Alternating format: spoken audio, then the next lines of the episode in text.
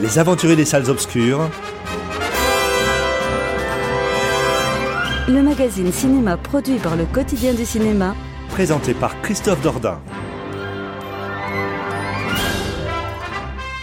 Bonjour à toutes et à tous. Merci de nous faire le grand plaisir de nous accueillir en cet après-midi afin de profiter de votre programme consacré à l'actualité du cinéma. Christophe Dordain au micro. Je serai accompagné aujourd'hui par euh, François Bourg, Victor Van de Cathy, Jérémy Joly et Mickaël Vrignot. Nous sommes ensemble jusqu'à 15 heures.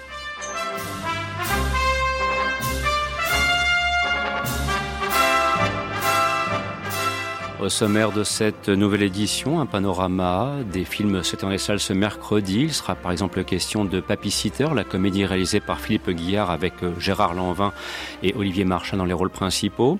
Nous évoquons également le nouveau Pixar Disney en avant ou bien encore le biopic consacré au général de Gaulle avec Lambert Wilson dans le rôle principal.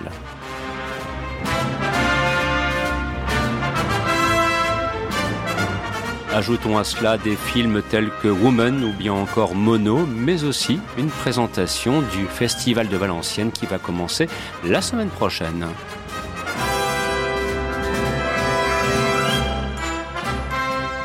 Rappelons que le programme que vous entendez vous est proposé et produit par le site internet cinéma.com et que cette émission est par la suite multi-rediffusée, bien sûr disponible en podcast sur le site de la station www.campusil.com mais ensuite, donc, vous disais-je, rediffusé sur Radio WRS le lundi soir à partir de 21h et le mercredi à 23h, ou bien encore sur Pastel FM chaque mercredi de 14h à 15h, mais aussi sous la forme de modules grâce à notre partenaire Cinéma Radio dirigé par Florent Mounier.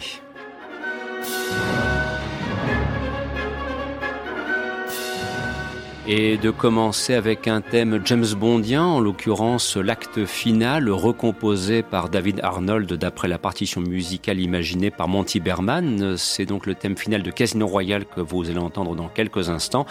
Mais c'est vrai qu'en ces temps un petit peu difficiles, nous avons appris entre guillemets une mauvaise nouvelle. En l'occurrence, le 25e James Bond sera déplacé pour ce qui est de sa sortie les salles obscures. Ce ne sera pas le 8 avril, mais à partir du mois de novembre. Voilà, ça fait partie du paysage radiophonique et des réalités économiques et sociales auxquelles nous sommes confrontés.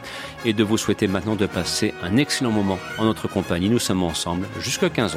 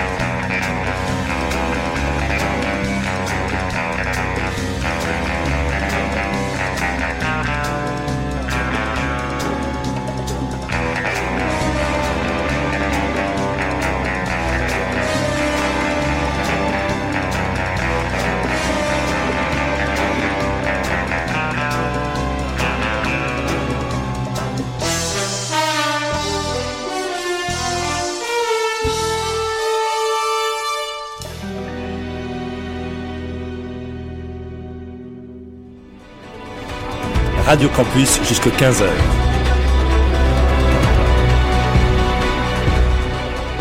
C'est les aventuriers des salles obscures.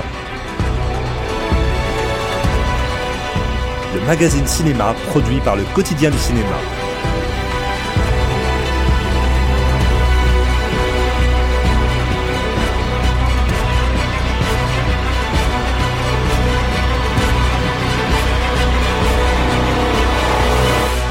Avec Christophe Dordain.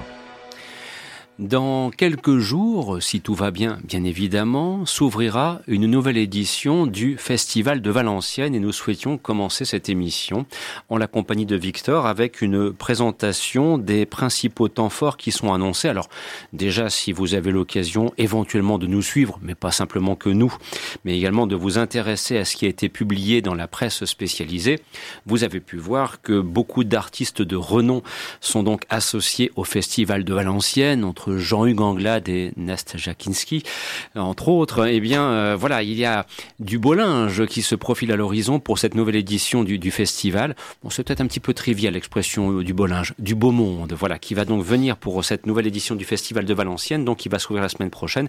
Et Victor, tu souhaitais pouvoir en présenter très simplement et très modestement les principaux temps forts, euh, car il est question à la fois de fiction, de documentaire. Enfin, il y a plusieurs pistes que le Festival de Valenciennes entretient et aussi d'ailleurs en relation avec les scolaires. Euh, c'est ça, parce qu'en fait, euh, le Festival de Valenciennes, c'est le festival de cinéma de Valenciennes. Deux, parce qu'on aime fonctionner par paire et qu'on a une double compétition. une compétition consacrée à la fiction et une compétition consacrée au documentaire.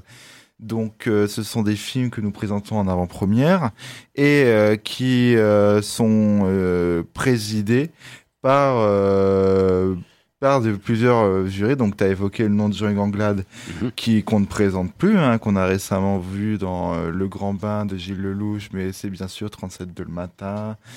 c'est film chez Besson, c'est La Reine Marco. Et, la série Braco. Et la série Braco pour les séries plus sériphiles d'entre nous. Et en documentaire, nous avons Nicolas Philibert qui a réalisé notamment le très célébré euh, Être et Avoir, mais qui a fait aussi La Maison de la Radio notamment, ou euh, plus récemment De chaque instant. Euh, donc c'est c'est aussi euh, le, le, festival ne ne met pas en en valeur que ses présidents du jury. Nous avons aussi euh, euh, un, invité d'honneur. En invité d'honneur, on a Agnès Jaoui. En invité de coup de cœur, on a le réalisateur Xavier Beauvois qui sera présent euh, le week-end clôturant le festival. Puis euh, là, c'est l'invité métier du cinéma, les invités métiers du cinéma, parce qu'on aime aussi euh, au Festival de cinéma de Valenciennes euh, éclairer, faire découvrir au public plusieurs aspects du cinéma. Et donc, on va recevoir la productrice Sylvie Piala. Et aussi, c'est notre euh, gros événement, euh, si je puis dire, du festival, qui est la venue de Vittorio Storaro, qui est euh, le, alors, le chef opérateur de films qu'on ne présente plus, comme Apocalypse Now, Coup de cœur, les derniers films de Woody Allen aussi, ou Reds de Warren Beatty. Il sera là dans une soirée à son honneur. Il présente, il tiendra une masterclass le vendredi 13 mars au Gaumont de Valenciennes à 14h30. Et euh, à partir du mois de mars jusqu'au mois d'avril, on a une exposition au Royal Eno qui va présenter, inédite en France, qui va présenter tout son travail. il faut signaler que Vittorio Storaro, c'est l'un des plus grands chefs opérateurs, aussi au préféré, l'un des plus grands directeurs de la photographie du cinéma mondial, encore en activité, si j'ose dire. Voilà. Et si le festival, c'est aussi une occasion pour le public euh, euh, autour, aux alentours, de découvrir une sélection de films en avant-première. Donc, euh, d'une sélection très éclectique. On ouvre euh, mardi le festival avec le nouveau film du duo Gustave Carven, Benoît Delpine, Effacer l'historique. On va et euh, pour présenter la compétition documentaire et la compétition fiction, en documentaire, on a euh, Honeyland, qui est un documentaire sur l'apiculture qui a été nommé à deux reprises aux Oscars cette année en tant que meilleur documentaire et meilleur film étranger. On a Pagouin, Goéland et leurs 500 enfants qui est le le l'un des essais la documentaire de Michel Leclerc qui avait réalisé Le nom des gens, La lutte des classes et euh, Télé Gaucho. Là, il, il, revient avec un documentaire. On a aussi euh, The Great Green Wall et euh, Adolescente de Sébastien Lifshitz. Euh, en fiction, il y a, on, pourrait, euh, je pourrais parler de Mila, qui est un film australien sur un teen movie qui est passé à la Mostra de Venise récemment avec Elisa Scanlon qu'on a vu dans la série Sharp Objects et Ben Mendelssohn. Alors c'est un second couteau du cinéma américain euh, qu'on ne présente plus. Quiconque a vu la série The Outsider, voilà, c'est ça. entre autres. Hein, c'est totalement, totalement. C'est qui elle est. on reçoit excuse-moi, j'allais aussi, euh, parmi les, personnes que tu reçois, il y a Régis Varnier. Et oui, mais tout à fait, parce que le... président du jury Jeune Étoile, je trouve que ça lui va bien en plus. parce que là, en fait, le, oui, le festival ouvre euh, ses portes aux lycéens des options audiovisuelles. On n'a pas que des films de réalisateurs confirmés. Et le temps d'une journée, le, euh, le vendredi, ben, il y a un jury présidé cette fois-ci par Régis Varnier qui sera là pour juger hmm. euh, une sélection de courts-métrages lycéens, ce qui, est, ce qui est très classe. Ah oui, bah, euh, je, pense quand même que les, jeunes en question avec leurs courts-métrages, euh, et c'est pas Mickaël qui pourrait me démentir, être jugé par Régis Varnier, ça doit vous mettre un petit peu la pression quand même quelque part. Hein. Voilà. Et euh, j'avais, il y a, on pourrait dans un film en fiction, on a aussi, on a aussi de, pour tous les goûts, on a du film historique. Oh, ça tombe bien, on va en parler après. effectivement, avec euh, Une vie secrète, qui est un film historique espagnol sur la dictature franquiste, avec euh, c'est la, avec la superstar du cinéma espagnol qui est Antonio de la Torre, qu'on a vu l'an dernier dans El Reno. Et on, mais on a aussi le film médical avec Voir le jour avec Horatica et Sandrine Bonner notamment. Bien, vous l'aurez compris, le programme est riche, les invités sont nombreux et de qualité. Donc, je, rappelle, il devrait y avoir Nastasia Kinski, enfin quand même. Dans le jury euh, voilà. Voilà, ça c'est pour quiconque a vu Test de Roman Polanski, un grand réalisateur, et aussi pour quiconque a vu, par exemple, la, fille de Paul Schrader. Hein, voilà, c'est bon, Nastasia Kinski, quoi. Voilà, euh, tout est dit pour notre génération. François, Victor, est-ce que tu peux rappeler les, dates du, du festival? C'est du mardi 10 au dimanche 15 euh, mars. Et d'ailleurs, je, profite. Vas-y, vas-y. Euh, là, le dimanche 15 mars, euh, nous projetons en avant-première le film Pinocchio de Matteo Garonne. le film qui a été alors profité de cette occasion pour aller le voir parce qu'il est vu qu'il est décalé dans le temps voilà puisque le pacte en raison de coronavirus a a décidé avec la production du film avec Matteo Garonne de de reporter la sortie du film, profiter de cette occasion pour euh, aller au Festival de cinéma de Vincennes et découvrir Pinocchio. Voilà, elle sera unique avant la fin du monde, si j'ose dire quelque part. voilà. Donc c'est la dernière séance de cinéma avant la fin du monde et je plagie quelque peu un film sorti il y a quelques années maintenant, si vous voyez ce que je veux dire.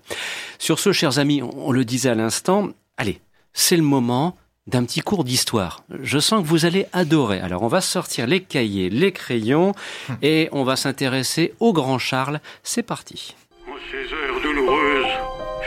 cœur serré que je vous dis aujourd'hui qu'il faut cesser le combat. Personne ne veut résister à la disparition de la France. Je retourne cet après-midi à Londres pour tenter d'arracher le soutien de Churchill. Not a chance. We must build up our own forces. On va pas prendre de risque plus longtemps. Il faut quitter la maison. Charles, mon grand amour, je ne sais pas où tu es je ne sais pas où je vais. Suis dans la situation d'une mère qui doit protéger ses enfants et qui va pourtant prendre le risque de les entraîner vers la mort. Je suis surtout un homme qui a tout quitté, son pays, ses fonctions, et qui a laissé sa famille dans un pays à feu et à sang. Alors, vous l'aurez compris, nous sommes dans le contexte de l'été 1940 tragique pour la France. Nous sommes en plein dans la Seconde Guerre mondiale, le moment où la France subit l'invasion nazie. Et nous avons bien sûr un affrontement entre ceux qui vont devoir s'adapter à une situation nouvelle et donc suivre le chemin tracé par le bon maréchal Pétain, tandis que peu nombreuses et peu nombreuses sont ceux qui vont prendre le pari de suivre le général de Gaulle du côté de Londres et d'animer ainsi la flamme de la résistance. Alors, C'est un cours d'histoire sur grand écran et on se le disait hors antenne. D'ailleurs, j'en parle aussi avec d'autres personnes. C'est peut-être d'ailleurs, enfin, est-ce que c'est possible un jour de faire au cinéma un biopic consacré à De Gaulle La question mérite d'être posée. Il faudrait peut-être plutôt que Netflix se charge de faire ça par lui d'une série d'au moins dix fois une heure. Il y avait eu un téléfilm avec Bernard Farcy. Et qui était d'ailleurs d'excellente facture. Hein. Je trouve que Bernard Farcy. À général. Euh... Non, non, non, non, non, non, non, non, non, non, je te la Victor, franchement, là, le, le, téléfilm avec Bernard Farcy, c'était pas mal. C'était pas mal. Et d'ailleurs, Bernard Farcy, il se débrouillait bien. Mais alors là, Jérémy, le cours d'histoire, je pense que ça t'a rappelé de mauvais souvenirs du collège du lycée. quoi. C'était le cours d'histoire que tu redoutais, genre 14 euh, heures après la cantine, euh, près du radiateur, on commence à s'assoupir un petit peu, c'est ça malheureusement? C'est vrai que je n'étais pas très fan des cours d'histoire, mais euh, maintenant avec le temps, avec le avec le temps, j'aime beaucoup. Et mais là, c'est c'est pas possible parce que hum, Déjà, euh, peut-être que Bernard Farcy était très bon, mais là, Lambert Wilson est assez. C'est pas possible, on n'y croit pas du tout. Euh, il est. Hum, dans le film, euh, on voit De Gaulle qui a le visage de Lambert Wilson, qui a la voix de Lambert Wilson, qui marche comme Lambert Wilson, et on ne voit pas du tout De Gaulle. Et donc sur un film où, qui est centré sur ce personnage, c'est assez gênant, on a vraiment du mal à plonger véritablement dans le film, et c'est vraiment dommage. Et hum, de plus, ça revient sur une période de l'histoire qui est, je pense, assez connue et là où j'ai eu plutôt une belle surprise, c'est que on parle beaucoup de sa, de son combat personnel puisqu'il a, il a une fille qui est atteinte de trisomie 21. Alors, personnellement, je n'étais pas au courant de, ces, de cette anecdote. Et ça, j'ai beaucoup plus aimé que les, le côté histoire. Euh, finalement, on n'apprend pas énormément de choses. Même la scène euh, qui est censée être capitale de, de l'appel du 18 juin n'est pas, n'est pas réussi. Alors, il faut, euh, pardon, Jérémy, euh, c'est marrant ce que tu dis parce qu'en fait, euh, je pose aussi la question à, Victor qui, qui, je crois, a vu le film. Mm-hmm. quand on entend Lambert Wilson en interview, il dit lui-même qu'il faut à un moment donné se détacher complètement du personnage parce qu'il est impossible, selon lui, d'interpréter le général de Gaulle à sa fin, à la façon du, mm. d'être vraiment le général de Gaulle. Et à vous entendre, lui, ce qu'il assume complètement, euh, le fait d'avoir sa propre interprétation du général de Gaulle et de le faire un peu un de Gaulle à sa façon, c'est ce qui vous, c'est ce qui bloque Jérémy. Alors peut-être que Victor me dira la même chose. Euh, alors, euh, ça empêche d'entrer dans le film, vraiment? Si seulement il y avait que Lambert Wilson, ce, ce, Lambert Wilson movie hein, pour nous empêcher de d'entrer dedans. Alors moi, j'ai, je trouve ce film complètement catastrophique. Vraiment, ce, n'est pas du tout euh, ma cam. Hmm. Euh, en fait, mais, euh, pourquoi? C'est à, cause de Lambert Wilson, comme le disait François, pour commencer, et avant de voir d'autres points? Il y a plus, il y a, il y a vraiment plein d'autres points que j'ai trouvé vraiment très problématiques en fait dans le cadre non seulement politique, mais aussi dans le cadre, ben, surtout essentiellement dans le cadre cinématographique. C'est-à-dire Parce qu'en fait, moi, il y a quelque chose qui me qui m'ennuie et qui va dans la conception que moi j'ai du biopic. Pour moi, un, un biopic réussi, c'est un biopic qui euh, te dévoile une vie euh, sous toutes ses facettes en fait, sous euh, qui propose qui propose un regard, qui propose une réflexion sur cette personne, sur ce que cette personne a fait, sur ce que ses actes ont euh, ont eu comme conséquence sur euh, sur ses proches, sur une bah, là en l'occurrence une nation, enfin plusieurs nations. Là en là avec De Gaulle, le sujet De Gaulle, on avait un, une une ouverture à des possibilités euh, renversantes pour faire un biopic qui avait de la gueule. Enfin, on pouvait euh, explorer non seulement son passé militaire, son combat euh, pendant la Seconde Guerre mondiale, mais aussi son parcours en tant que président, quitte à ce que ce soit un biopic de 2h30. Si c'est fait avec ambition, soin et pertinence, ça aurait été parfait. Là, alors, je suis désolé, non seulement c'est une platitude euh, dans la mise en scène. Euh, il n'y a aucun regard euh, réellement accrocheur au film. Tu as quelques exemples peut-être à donner sur cette platitude dans la mise en scène? Bah oui, bah, tout simplement, bah, c'est une photographie, c'est une photographie extrêmement sombre. Bah, justement, le fait, on voit, on voit que Lambert Wilson, mais euh, je dirais même, euh, pire, on voit que c'est Lambert Wilson, mais on voit jamais que c'est De Gaulle. En fait, ça pourrait être n'importe quel personnage. Tous les personnages sont assombris. C'est vraiment le téléfilm euh, très vieillot. On voit des gens parler, on voit des gens parler autour de table avec, enfin, une lumière éclairée au Wico. Je sais de quoi, je sais de quoi je parle. c'est, c'est hideux à regarder. On ne, on ne les enjeux nous paraissent, nous passent euh, au-dessus. Et euh, il, en fait, il n'y a aucun regard, le seul regard qu'il y a, et ça c'est là où j'ai été vraiment très gêné pendant tout le film, c'est que c'est un regard qui évangélise son sujet et qui n'a aucun recul qui n'a aucun recul du tout. C'est le piège de, la géographie en quelque sorte dans lequel Gabriel Le Bonin, euh, Le Beaumain, pardon, est, soit tombé? Il, fait, de De Gaulle un saint? Bah c'est ça en fait, c'est totalement ça. En fait. Il euh, il. Et tu parlais, euh, Jérémy, du fait qu'on qu'on euh, insistait sur sa fille qui est atteinte de trisomie. Alors moi je trouve ça super hein, qu'on apprenne ça au public et qu'on euh, représente des personnes handicapées sur grand écran dans le cinéma français. En revanche, moi, ce qui me pose problème, c'est que j'ai vraiment l'impression que ça servait plus de prétexte à euh, évangéliser, à nous faire, à, compatir sur De Gaulle. Euh, et euh, le fait que ça se passe uniquement pendant la période du 18 juin, du 18 juin, ça va dans ce sens-là en fait. C'est que ça, ça va vraiment montrer avec platitude encore une fois et avec c'est vraiment une uniformité que je trouve aberrante. On ne suit, on en fait, on, suit juste De Gaulle, mais vu comme quelqu'un euh, qui idolâtre à mort euh, De Gaulle, en fait. C'est euh, et ce qui permet, en plus, alors. Je suis pas historien, toi si, si as vu si tu verras tu mm. vois ou si tu verras le film tu auras tu pourrais m'éclairer davantage mm. sur cela mais euh, moi, quand je suis allé voir le film, alors la séance est pleine à craquer et je pense que c'est parti pour, euh, pour cartonner. Euh, beaucoup sortaient de la salle, un public assez âgé et qui avait l'air de, s'y connaître. Ben, beaucoup semblaient dire, bah oui, mais il y a beaucoup d'erreurs en fait, c'est très erroné. Et moi, je pense que à force de vraiment être dans cette idolation totale, sans jamais avoir un recul par rapport à son sujet en fait, bah ça fonce dans le mur parce que euh, on sait que De Gaulle a fait le 18 juin 1940, on sait qu'il a fait cet appel et que bah c'est très bien et tout ça. Mais dans ce cas-là, propose-nous autre chose et propose pas et euh, raconte-nous autre chose de, ces, de ce mythe. Alors, dans les intentions du réalisateur euh, Gabriel Le Beaumain, il y avait euh, surtout une volonté, mais ça rejoint un petit peu ce que tu as dit sur en, partie, c'est montrer un, un, un De Gaulle pardon intime, avec notamment le personnage incarné par sa femme Yvonne, qu'on a d'ailleurs jamais entendu, on n'a jamais entendu la voix en, vrai, puisqu'elle n'a jamais euh, parlé médiatiquement. Euh, et le film s'oriente, je crois, beaucoup sur elle aussi, euh, sur le couple.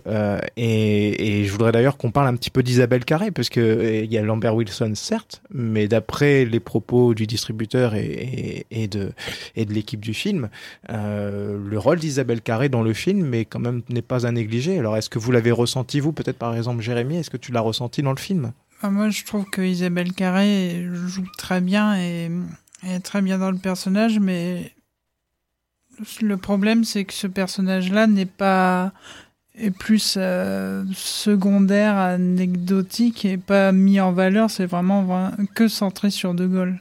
Ah, c'est centré sur De Gaulle, mais vraiment, en fait, c'est ça aussi qui. Yvonne, en fait, dans le film, c'est un peu euh, laissé du du cinéaste à à montrer ce qui se passe en fait euh, pendant que pendant que De Gaulle lui est envoyé un peu partout à Londres. Euh... C'est montrer les tourments du, couple en fait. Bah, non, c'est même C'est même pas ça. Enfin, c'est essayer de montrer comment ça se passe pour euh, les Français euh, euh, qui sont victimes, enfin qui, qui sont à deux doigts d'être envahis en fait. et mais le, ça ne marche pas en fait. C'est vraiment, euh, ça ne marche pas parce qu'il ne s'y intéresse pas. Il ne s'intéresse pas à son sujet. Le, ce qui intéresse le réalisateur, c'est uniquement évangéliser C'est euh, c'est uniquement cela. On n'apprend rien. Si encore ça avait été un un, un film historique euh, qui pourrait parler à un grand public sur cette histoire, sur ces, ben pourquoi pas? il, aurait fallu Oliver Stone, quoi. Ouais, non, mais je vais pas citer des cinéastes américains pour cela, mais je pense que. Non, mais quelqu'un de ce calibre et de cette envergure. Je dis ça parce que moi, je suis persuadé qu'à la télévision, la série télévisée consacrée à De Gaulle, de A à Z, du mm. début jusqu'à la fin, elle reste à faire. Exactement comme The Crown euh, peut le faire pour, le, pour, la, pour la monarchie. Bien prochainement, il me je, ben, je pense que la, parce que le, souci, c'est que c'est d'une telle densité, d'une telle richesse que tu ne peux pas, à travers un film, je n'ai pas la durée en tête si c'est 1h40 ou 2h, même si c'est sur un moment aussi particulier que l'été 1940, il faut du temps pour expliquer cela. Il faut du temps et c'est surtout que, en fait, on a l'impression que euh, il le fait sur cette période-là mais en fait ça passe euh, en un claquement de doigts. Il n'y a jamais une intensité, il n'y a jamais euh, des enjeux précis.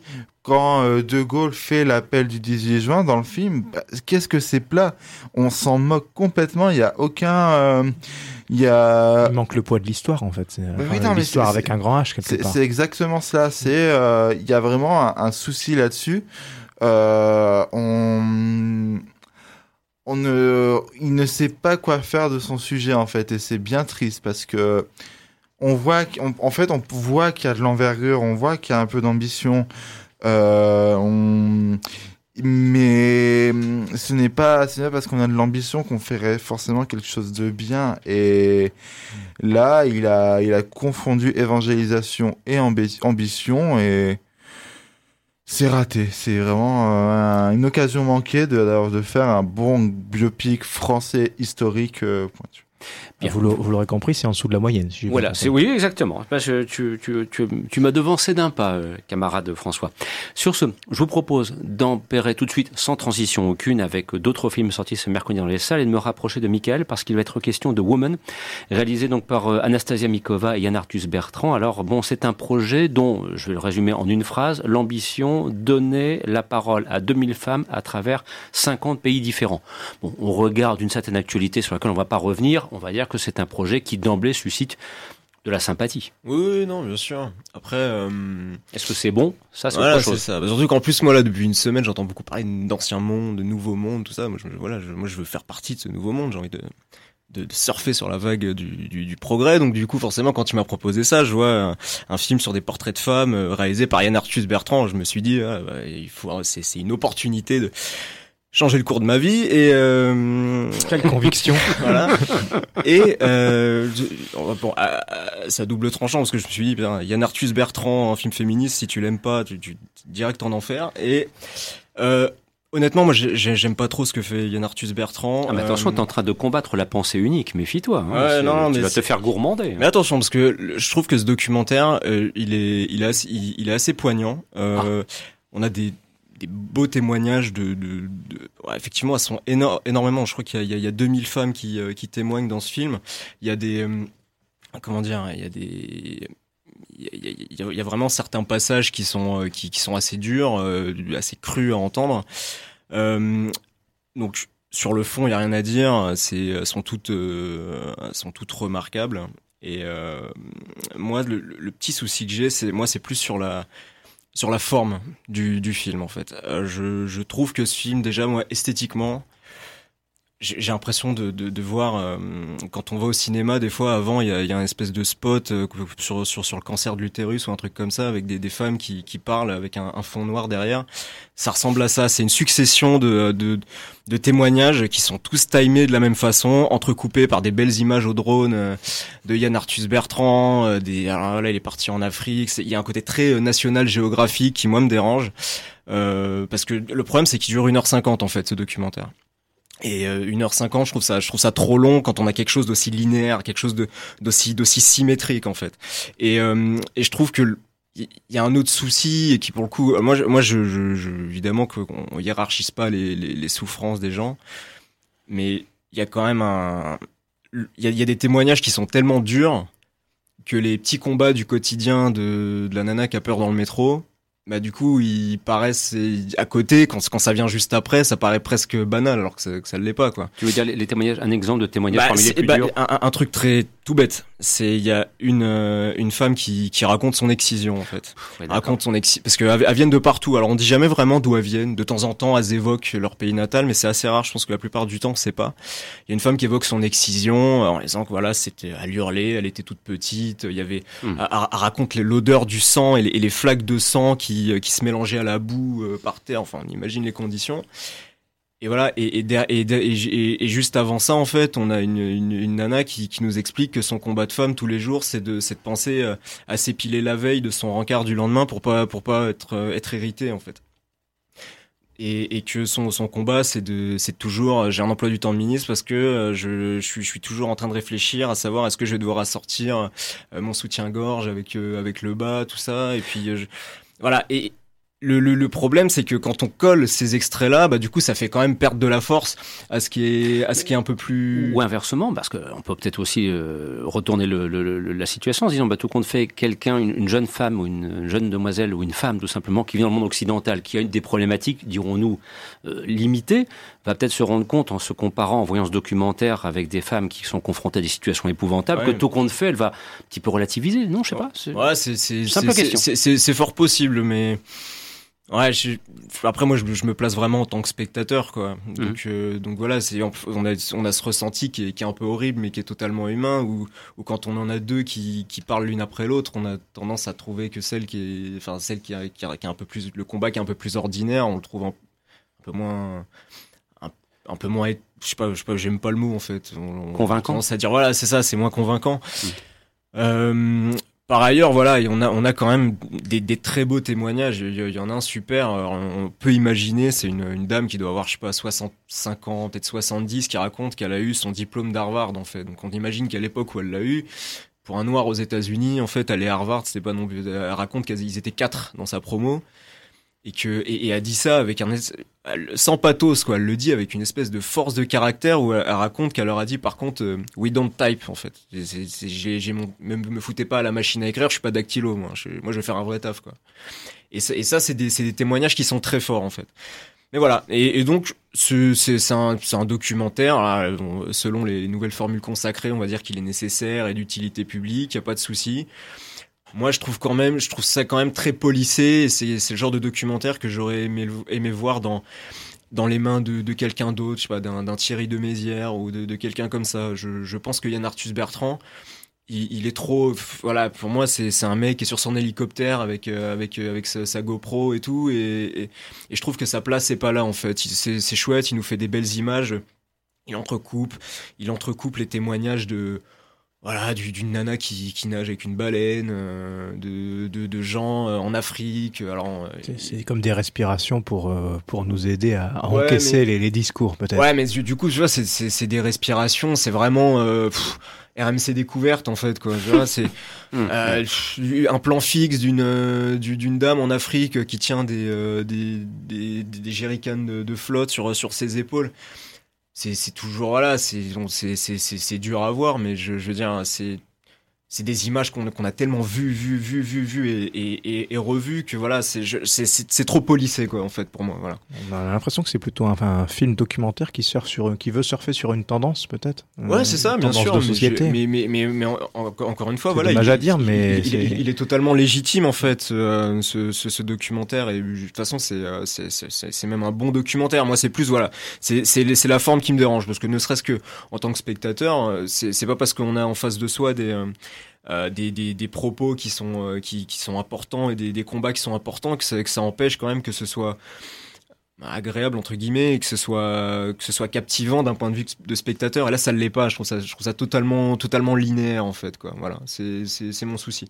Et comme je leur dis tout à l'heure je trouve que ça ressemble vraiment trop à un spot de prévention quoi. Voilà. Bien. Vous l'aurez compris donc Woman à voir si vous le souhaitez éventuellement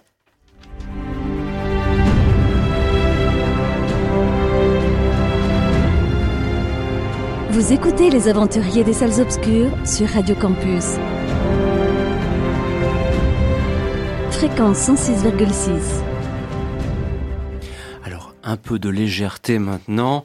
Allez, on va sortir les gros gaillards. Hein, voilà, là on va se mettre autour de la table avec euh, Gérard Lanvin, avec euh, Olivier Marchal, avec Film Guerre. Ça va, voilà, il y a un petit peu de testostérone. Hein, on va sortir le vin rouge, on va sortir les bons plats roboratifs, euh, des mecs, des vrais, quoi, des papiciteurs.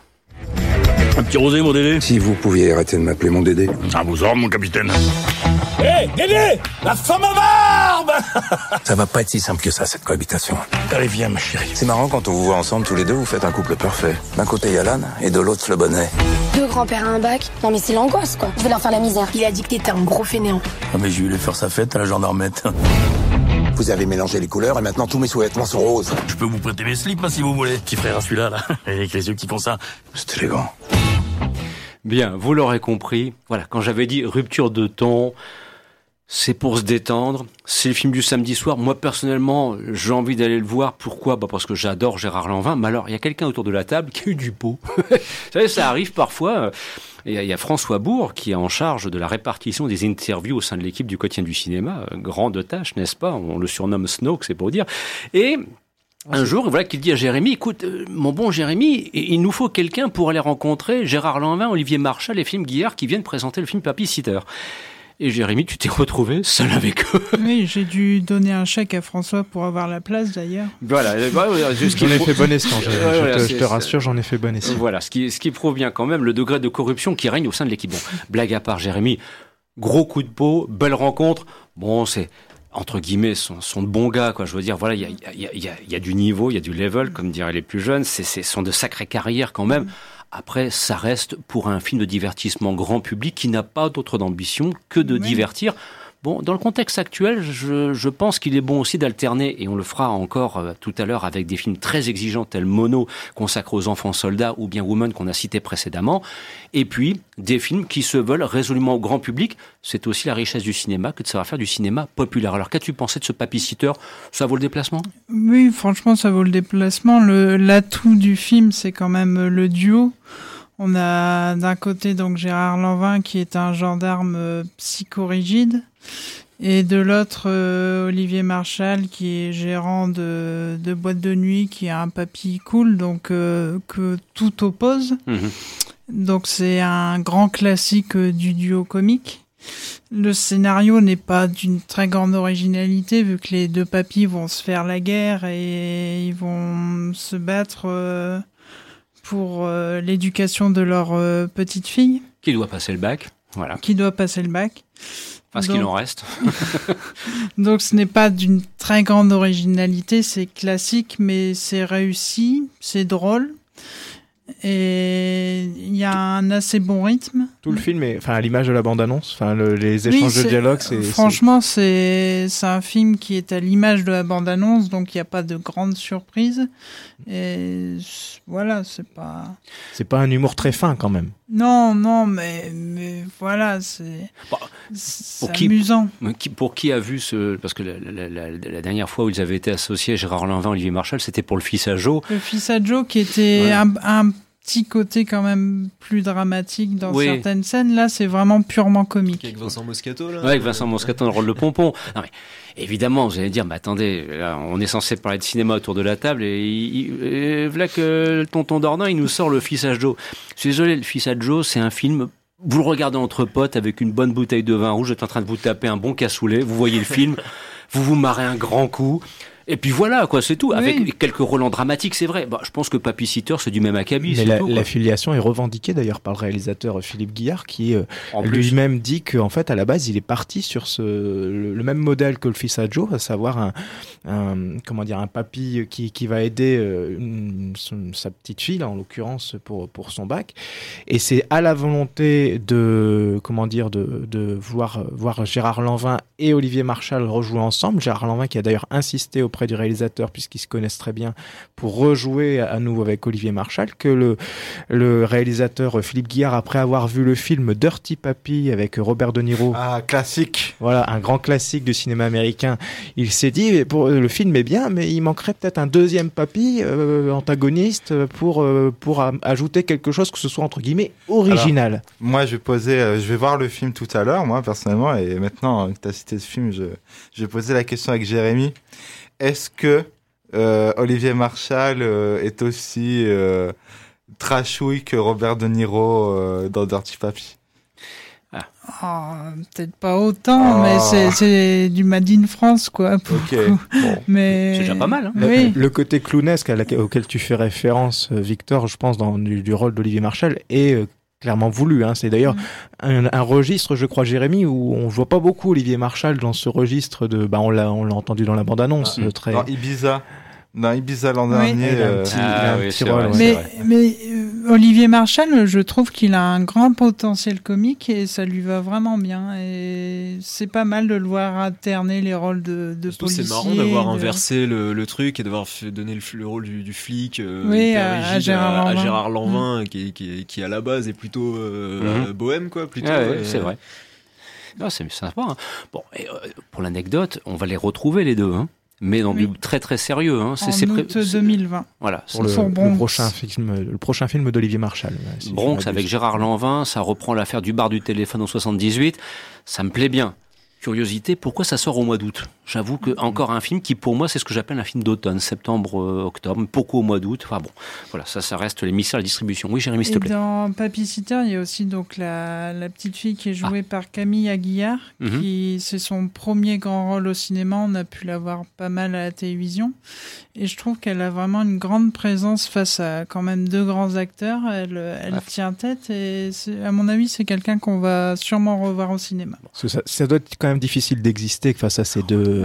Surtout que là, ils sont le film, d'après ce que j'ai pu comprendre, puis le titre, euh, enfin le titre le porte bien, c'est que ils sont centrés sur ces deux personnages-là et sur leur euh, leur face ici euh, respective, quoi, leur, leur engueulade tout le film. Et, d'ailleurs, ça tient vraiment pendant toute la, durée du film ou oui, oui, il y a quand même, il n'y a pas un rebondissement qui fait que, j'imagine qu'à la fin, ils vont devenir potes. Hein. J'imagine. Oui, bon, c'est pas. Voilà. C'est pas une grande révélation. C'est hein, mais bon. c'est pas le, c'est pas le spoil. enfin, Victor tu vois la bande-annonce, on se doute bien. Enfin, on a vu, on a vu des dizaines de films. Euh, t'as vu beaucoup de comédies aussi, des scénarios comme ça. Euh, t'en as, t'en as vu beaucoup quand même.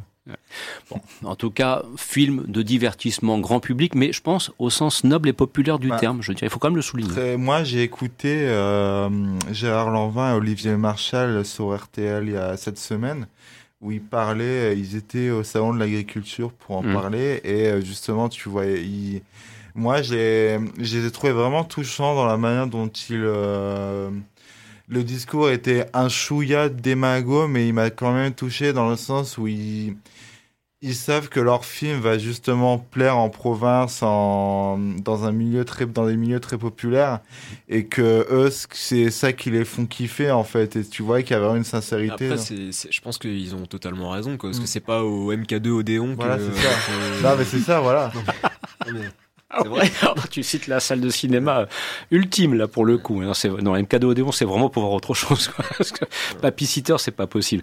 Bon, par contre, mais, enfin, ce qu'on le dit souvent, savoir faire du cinéma populaire, euh, c'est pas si évident que cela. Hein. Moi, je trouve que Film Guerre, il mène bien sa barque. J'espère qu'il y aura un troisième opus parce qu'en plus de ça, Gérard Lanvin, ça fait cinq ans qu'on l'avait pas vu la dernière fois, c'était c'était c'était pour la remake, le remake euh, pitoyable de la cuisine au beurre de Jules Granger. Ça s'appelait Pension complète avec Franck Dubosc et c'était une épouvantable catastrophe. Oui, euh, les derniers films de Gérard Lanvin n'étaient pas très bon, euh, pas réussi, et ça fait du bien quand même de le revoir. ah oui, euh. moi je trouve que c'est quelqu'un qui maintenant a plus ça que la patine du temps, la gueule qu'il a, enfin, il a la carrure, il a, il a tout à fait le, il doit avoir de belles années maintenant, quoi, mm. je veux dire, et le polar. Alors c'est pour ça, Bronx, moi j'avoue que je l'attends avec impatience, ah quoi. Ça, c'est, si c'est du même niveau que les Lyonnais par exemple, mm. je signe dès demain. Sur ce, dans le dernier quart d'heure qui nous reste, chers amis, on va tout d'abord être très sérieux avec le film Mono réalisé par euh, Alejandro Landes. Et ensuite, on sera un peu plus léger avec le Pixar Disney de la semaine, en l'occurrence en avant. Alors, Victor, tu as eu l'occasion de voir ce film donc qui s'appelle Mono, qui euh, pose la question des enfants soldats. Alors, nous sommes en Colombie, nous suivons des adolescents qui sont tous armés et qui en fait sont censés, ils ont une mission qui consiste à veiller sur une otage américaine. Voilà, donc euh, c'est le point de départ, très modeste pour l'instant, que je me suis permis de, mettre en avant pour ce film, qui, entre autres, pose la question euh, centrale de ce qu'on appelle les enfants soldats. Et Dieu sait qu'entre l'Afrique et l'Amérique du Sud, trois petits points, il y en a eu malheureusement beaucoup trop. Alors c'est un film qui pose cette question, mais qui n'apporte aucune réponse. Ah. Euh, Asla qui se retrouve complètement défaitiste face à ce sujet, qui ne sait pas quoi en faire. Et c'est cela qui m'a profondément déçu avec ce film, que moi j'attendais énormément euh, pour son sujet et surtout euh, pour euh, les retours assez enflammés qu'il y avait eu sur ce film. Et donc moi j'y suis allé très confiant et c'est dès le début on commence à être embarqué par euh, cette mise en scène. C'est une mise en scène en fait qui est complètement atmosphérique, qui euh, le film s'intéresse beaucoup plus à instaurer une ambiance qu'à son sujet. Euh, et euh, c'est on est embarqué au début, donc on apprend, qu'on voit comment ces enfants vivent.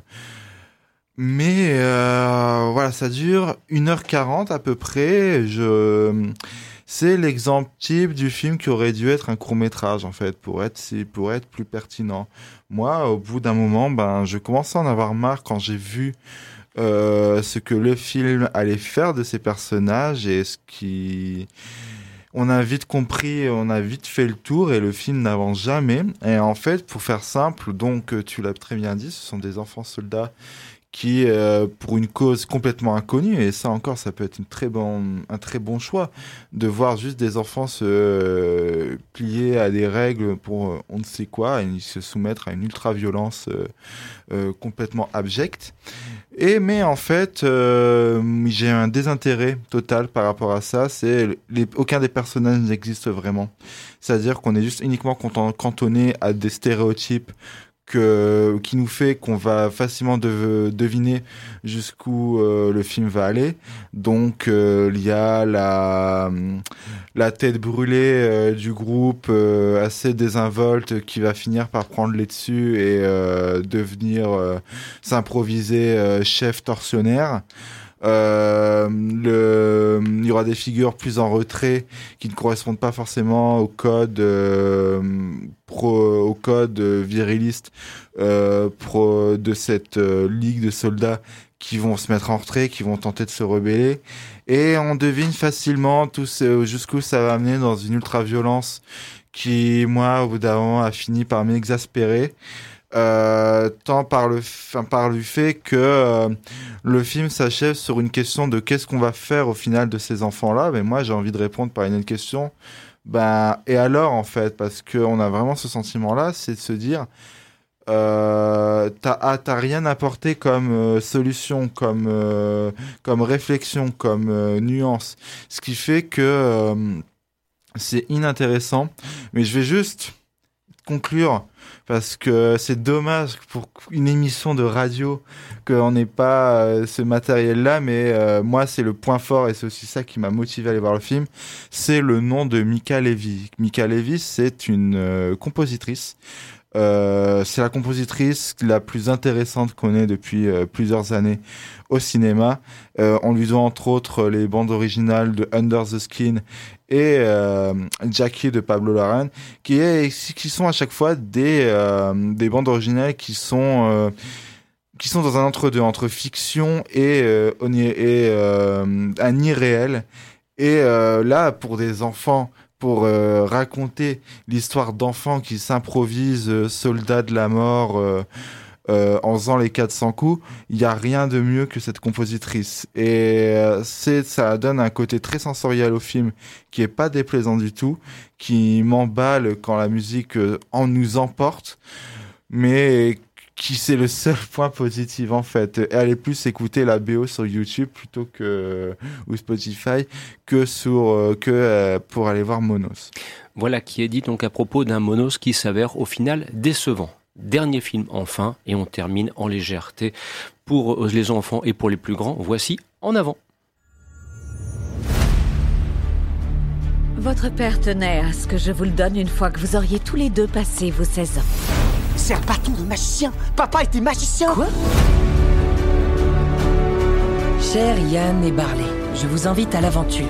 Vous devrez trouver le sortilège qui me fera revenir pour une journée, ainsi je pourrai voir ce que mes garçons sont devenus. Ramener, ramener à la vie. Mais non, ça se peut pas. Si, ça se peut, avec ça.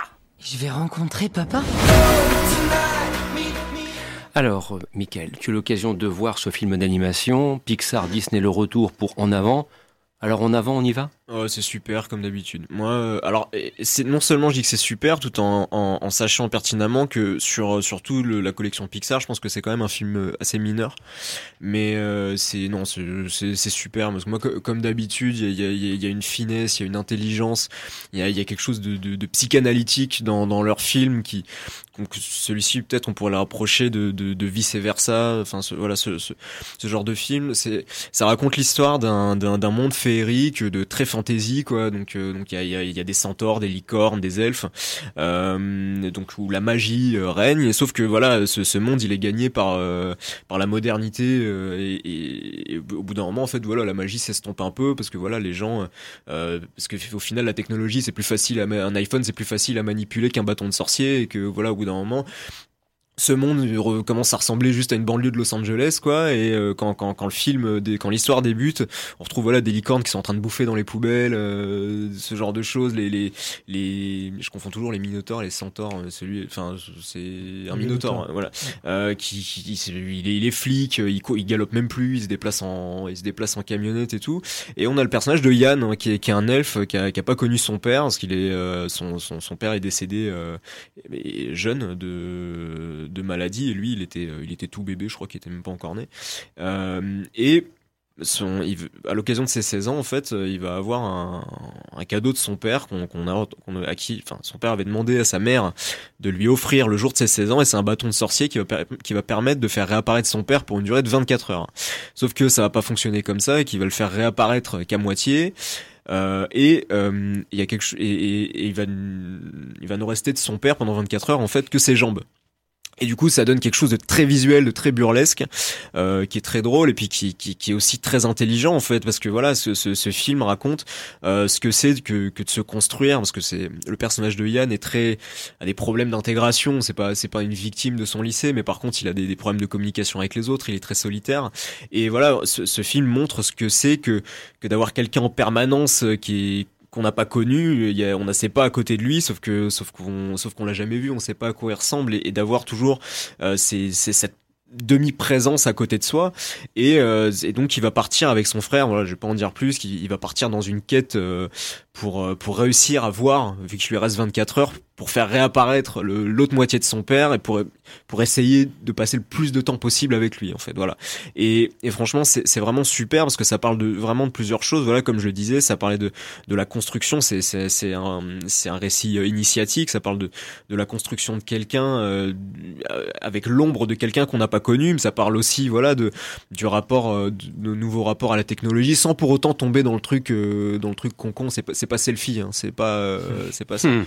c'est on est quand même chez Pixar. Voilà non voilà déjà aussi et puis euh, et puis c'est surtout c'est drôle quoi. Putain c'est c'est c'est vraiment très drôle voilà. Il y a il, comme toujours chez Pixar c'est Pixar de toute façon c'est c'est toujours marrant. Et, et, surtout surtout surtout ça ça parle aux adultes en fait quoi. C'est c'est on n'est pas essentiellement sur du film pour enfants. Ça parle vraiment à tout le monde. C'est c'est très intelligent il faut faut foncer le voir. C'est la première fois chez un Pixar, euh, une première fois que le c'est un monde qui mélange le monde humain et le monde fantastique. D'habitude, ils ont toujours tendance à partir d'un d'une feuille blanche. Là, ils ont voulu l'ancrer dans un monde réel. Euh, et moi, j'ai entendu, en tout cas dans les, pardon, j'ai lu dans les critiques qu'il y avait un style graphique différent des autres Pixar. Je voulais vous interroger là-dessus. Est-ce que Jérémy ou Victor, vous qui l'avez vu aussi, euh, est-ce qu'il y a un style graphique différent par rapport aux autres Pixar? Un style graphique, non. Je trouvais que ça ressemblait un peu à vice versa. Enfin, le style graphique. Euh... Mais après, c'est de qualité, c'est très réussi. Il y, a, il, y a, il y, a, de l'action aussi, d'après ce que j'ai pu voir dans la bande-annonce. Ah, tout du long. Hein. C'est assez, oui, c'est assez mouvementé. entière. Euh, c'est mais... pas du tout contemplatif, c'est pas Wally quoi. Hein. C'est euh, vraiment, euh, c'est une quête. Quoi. Oui, avec plein de rebondissements. Et oui. C'est un peu. Est-ce que ça s'adresse parce que ça, ça on, on, parle aussi de l'affiliation la, Disney-Pixar. Euh, est-ce que ça s'adresse principalement aux enfants avec un double discours pour les adultes ou est-ce qu'il y a quand même une très belle visibilité euh, pour les adultes?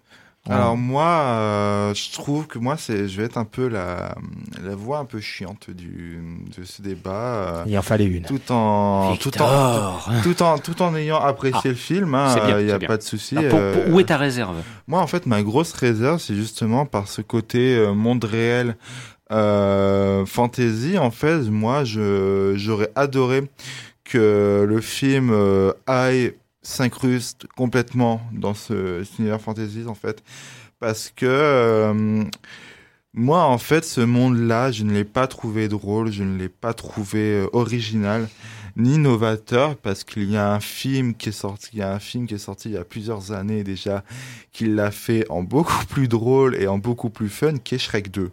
Et euh, faut, faut se dire que dans Shrek qui est DreamWorks, je crois, qui est, de DreamWorks. Mm. Et euh, dans Shrek 2, ben il faut, faut, faut, se souvenir de la scène où ils arrivent à fort fort lointain, il y a Funky Town qui résonne en fond, et on découvre en fait que ce monde féerique est juste à Los Angeles, Hollywood. Ouais, mais pour moi Shrek, 1 et 2, pour moi s'adressait aux adultes. Moi, pour moi, j'ai toujours pensé que, que, que Shrek c'était un film d'animation pour adultes.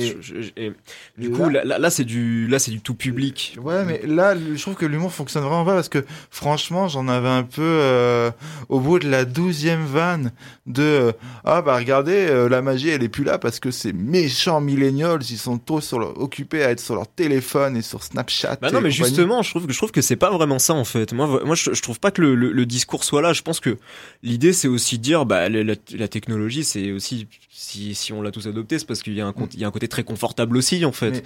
Et, et, je trouve pas que ce soit justement trop mm. dans, dans le truc euh, anti euh, anti modernité quoi. Tu vois. En, né, néanmoins, mis à part cet humour qui m'a posé problème, moi j'ai été très touché par la relation fraternelle, entre autres, du, euh, des deux personnages. En fait, c'est ça qui m'a accroché tout du long.